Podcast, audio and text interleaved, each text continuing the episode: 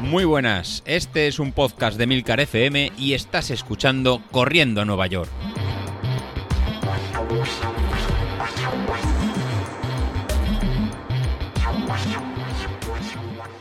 Hola a todos, bienvenidos al programa Pirata de la Semana y por fin, por fin puedo decir que estoy de Tapening. ¿Qué ganas tenía de que llegase este momento? Bueno, esto y la carga de hidratos son los momentos apoteósicos de la preparación de un maratón. Sobre todo la carga de hidratos, porque esto de comer pastas y a es que se me da de lujo. Mucho mejor que decir que las tiradas largas y mucho mejor que, que hacer series. Sobre todo que hacer series. Los que vamos a Valencia estamos de enhorabuena y los que vais, que me estéis escuchando a Málaga, pues una semanita más de carga y enseguida estáis en el taperen. Así que muchísimo ánimo chicos, sobre todo habilito, que ya lo tenéis aquí. Y me estaba yo preguntando, ¿y qué os voy a contar yo hoy en el programa? Y es que la verdad que os podía hablar un poco de la media maratón que hice el domingo, que la hice como última tirada larga, y ahora se estaréis preguntando qué leches os voy a contar yo esta semana. Pues voy a hablaros de proteínas, porque el otro día, pensándolo, estaba tomándome un batido de estos proteicos y dije, pues mirad esto mismo, que es una de las cosas que están dentro de la lista que tengo, porque me disteis muchos deberes, la verdad. Bueno, y así voy tachando cosas de la lista.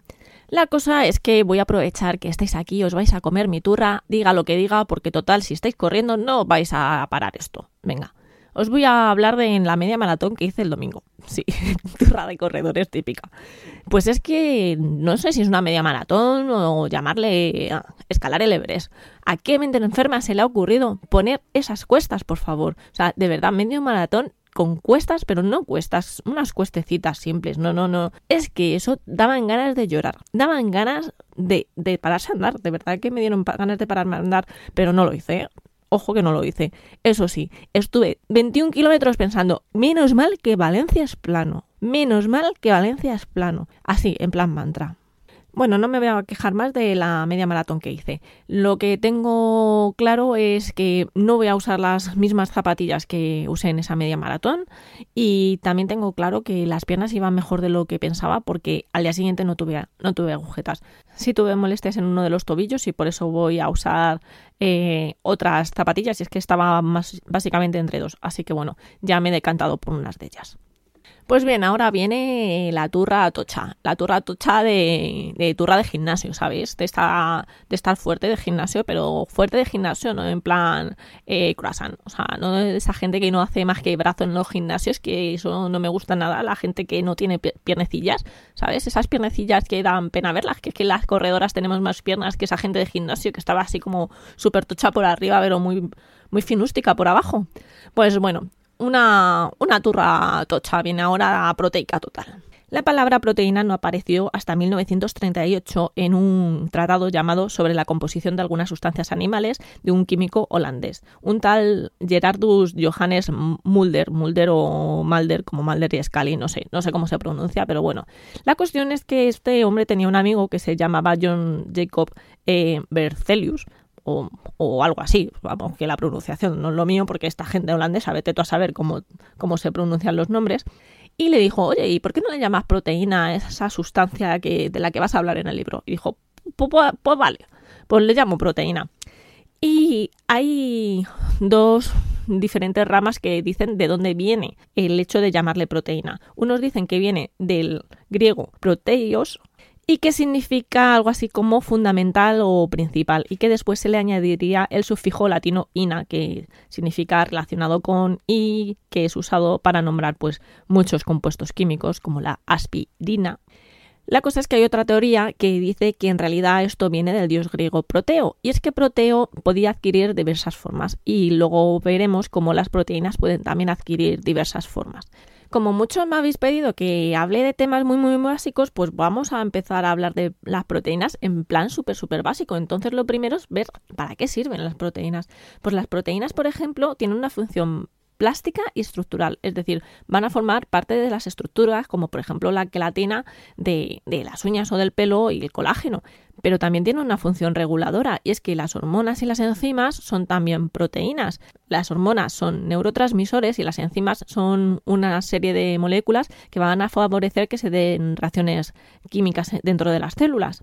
Otra de las funciones que tienen las proteínas va a ser señalizadora, es decir, se encuentran en las membranas haciendo de receptores y también una función defensiva, porque los anticuerpos y las inmunoglobulinas son también proteínas, pero también tienen función en la coagulación, porque hay muchas sustancias que tienen que ver con la coagulación, como la fibrina o la trombina, que son también, proteínas y también tienen un papel de transporte porque van a ayudar al transporte de grasas, al transporte de oxígeno. Por ejemplo, la hemoglobina es una proteína que va a ayudar a transportar oxígeno por todo el cuerpo y también va a facilitar la entrada de sustancias a las células. Y por último va a tener una función energética y es que un gramo de proteína va a tener 4 kilocalorías, las mismas kilocalorías que tiene un gramo de hidratos de carbono. Os recuerdo que las kilocalorías por gramo de grasa eran de 9.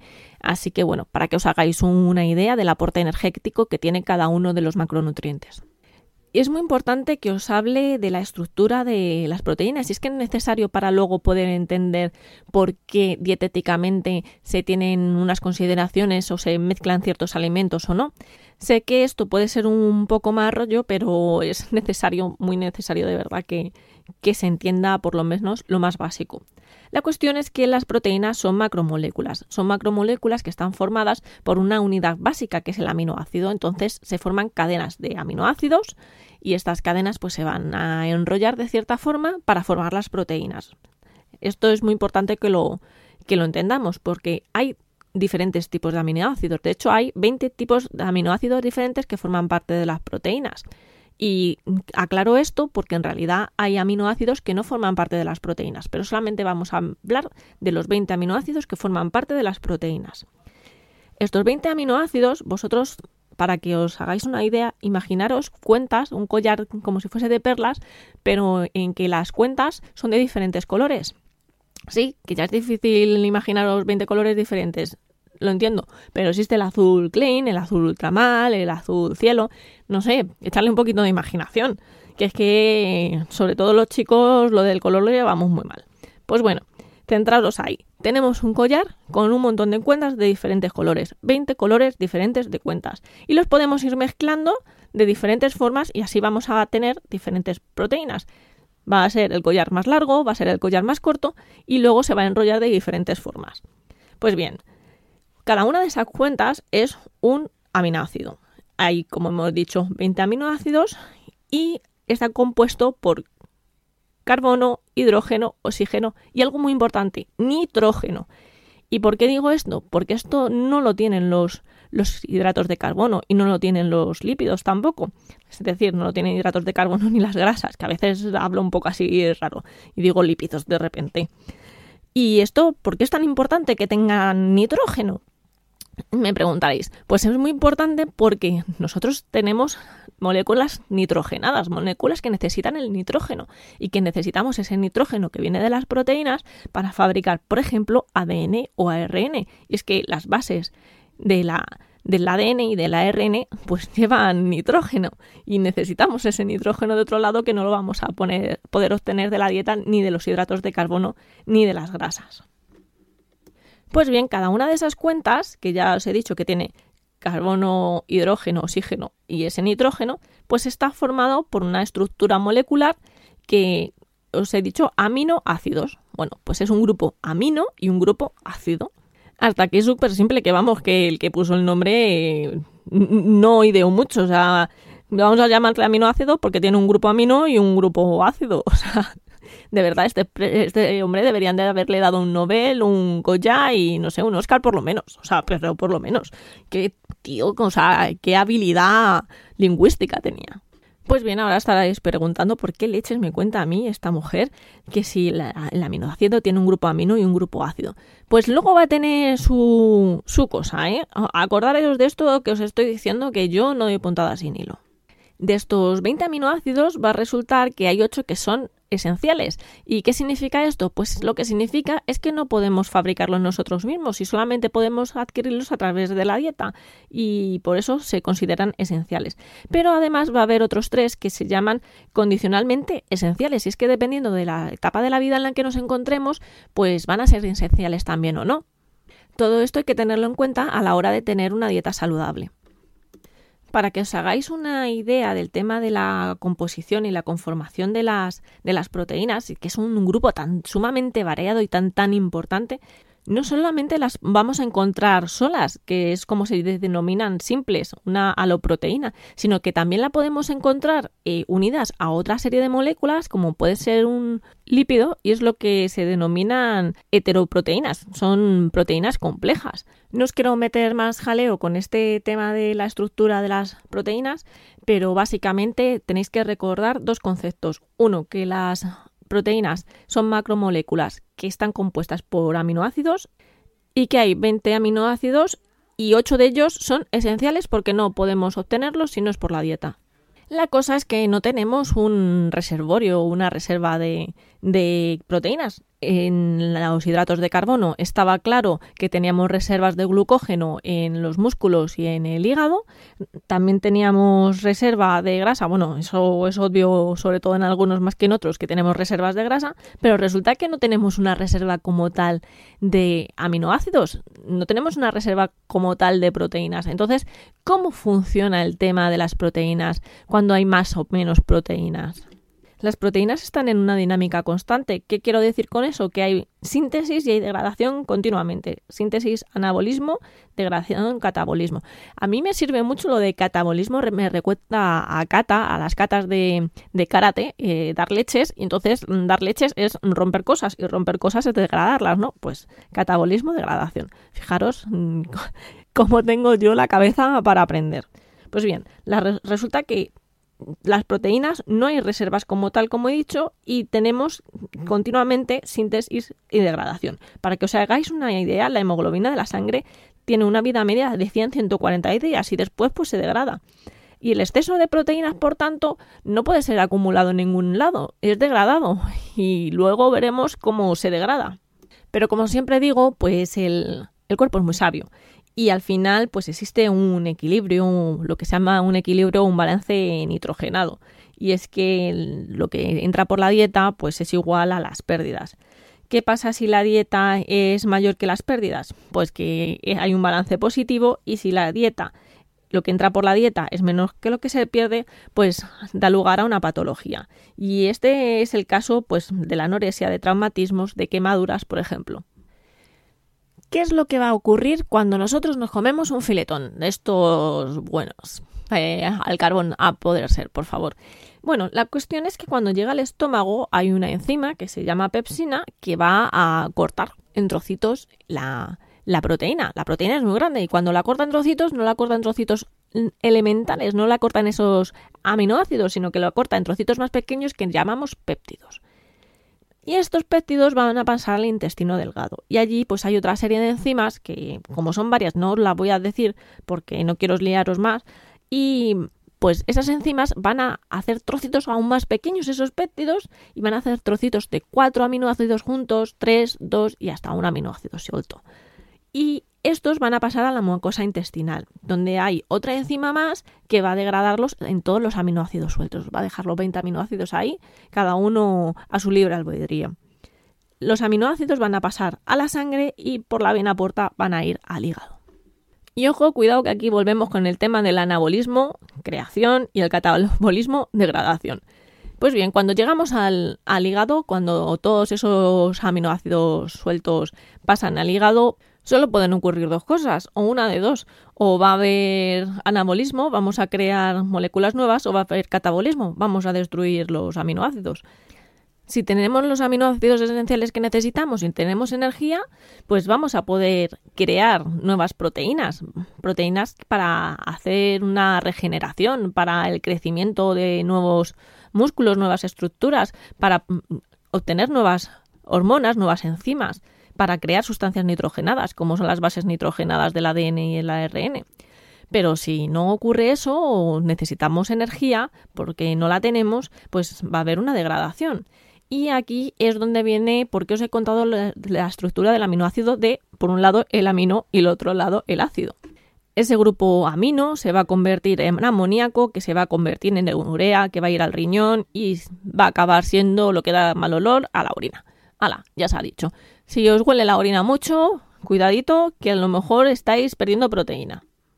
Y por otro lado teníamos el grupo ácido y el grupo ácido pues puede generar de nuevo glucosa y además puede generar acetilcoenzima A. Y no sé si os acordáis que os dije eh, cuando hablábamos de la carga de hidratos dos cosas a las que puede ir el acetilcoenzima A solamente. Obtener ácidos grasos, o sea, lípidos, grasa o energía.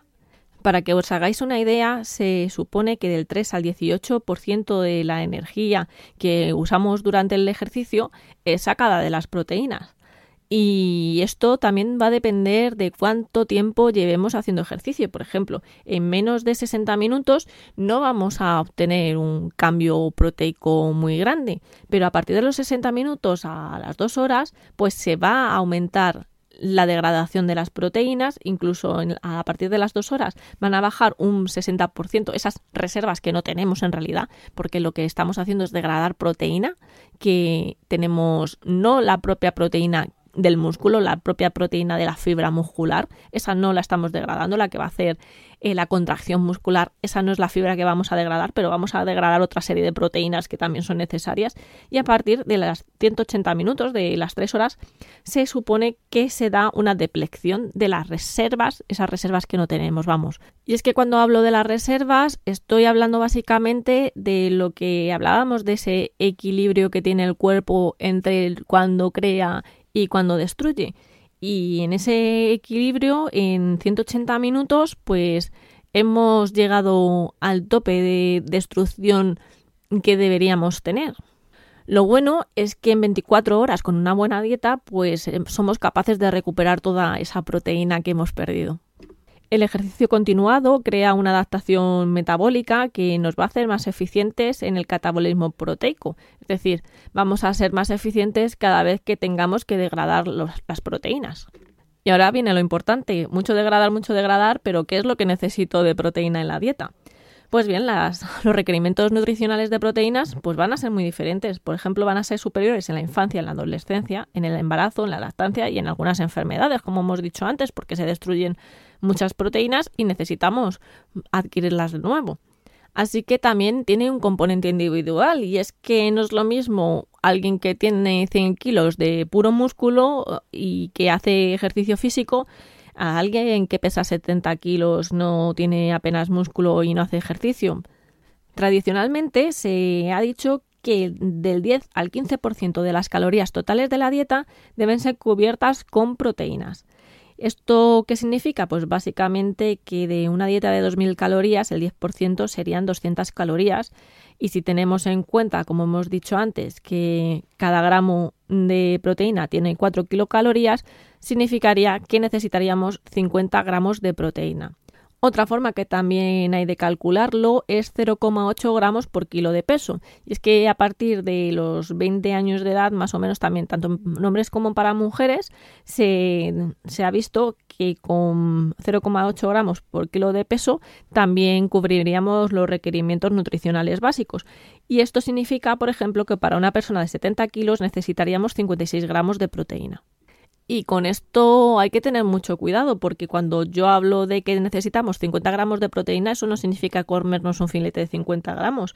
Y es que, por ejemplo, un huevo tendría más o menos 6,7 gramos de proteína, 100 gramos de pechuga de pollo tendría aproximadamente 22,2 gramos de proteína o 100 gramos de garbanzos aproximadamente 15 gramos de proteína.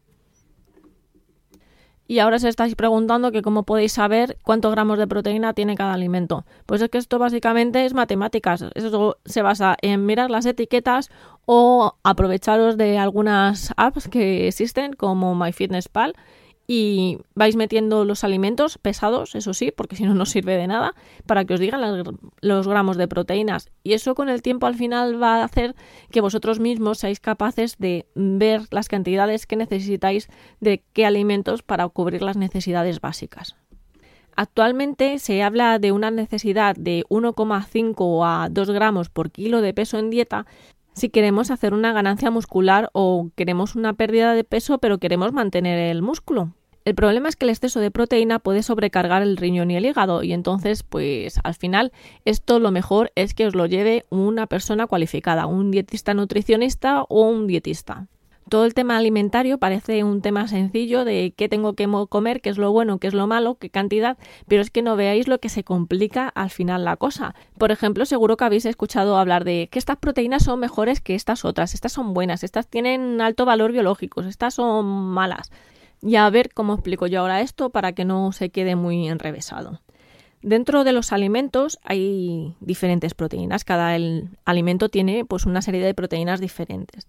Entonces vamos a poder diferenciar los alimentos por la calidad de esas proteínas. Es lo que se llama como el valor biológico de la proteína. Si una proteína tiene todos los aminoácidos esenciales, es una proteína de, mayor eh, calidad, de mayor valor biológico y si le falta uno o la concentración es bajita, se le va a llamar limitante y eso va a hacer que la calidad proteica del valor biológico, por tanto, no sea el máximo. Y así vamos a tener una clasificación que sería la siguiente. Como calidad proteica máxima estaría el huevo, el huevo y la leche humana. Después tendríamos una calidad proteica buena, que sería la leche de vaca, el pescado y la carne una aceptable, que sería la de las legumbres, y una mala, que sería la de los cereales. Cuanto peor calidad tiene, por tanto, es porque más eh, aminoácidos limitantes tiene o menos proporción de estos tiene. Y esto a lo que nos lleva es a una cosa que se llama complementación biológica, y es que en la misma ingesta, es decir, en la comida o en la cena, se pueden juntar varios tipos de alimentos que tienen proteína para así que estén todos los aminoácidos. Por ejemplo, una complementación biológica es el uso de carne y pescado junto con arroz o patatas. Otro complemento biológico que sería perfecto es el de las legumbres con arroz, pasta o patata. Y por tercero, por ejemplo, tenemos la leche que la podemos complementar con pan, arroz o avena. Al juntar estos elementos, uno que tiene más calidad proteica y otro que tiene menos, pues al final se van a complementar. Y bueno, básicamente esto es todo lo que os quería contar. Solamente me he dejado una pequeña consulta y es batidos proteicos sí o batidos proteicos no. Pues bueno, batidos proteicos depende. Estoy de acuerdo con la suplementación con batidos proteicos cuando no llegamos al requerimiento nutricional diario de proteínas. Pero también tenemos que tener en cuenta una cosa, y es que no es lo mismo eh, unos componentes de un batido que otros. Tenemos que priorizar que tengan unos buenos componentes, es decir, tenemos que priorizar que no tengan azúcares, eh, intentar que no tengan pues otros componentes y además que la proteína sea de alto valor biológico, como hemos dicho. Es decir, es mejor una proteína whey, una proteína de suero de leche, que una proteína de guisante. Pues bueno, hasta aquí hemos llegado, esto es todo. Madre mía, menudo pedazo podcast que me acaba de salir de más de 20 minutos. Espero que lo hayáis disfrutado, si habéis aprendido algo mucho mejor. Y nada, nos vemos en el siguiente episodio el miércoles que viene. Adiós.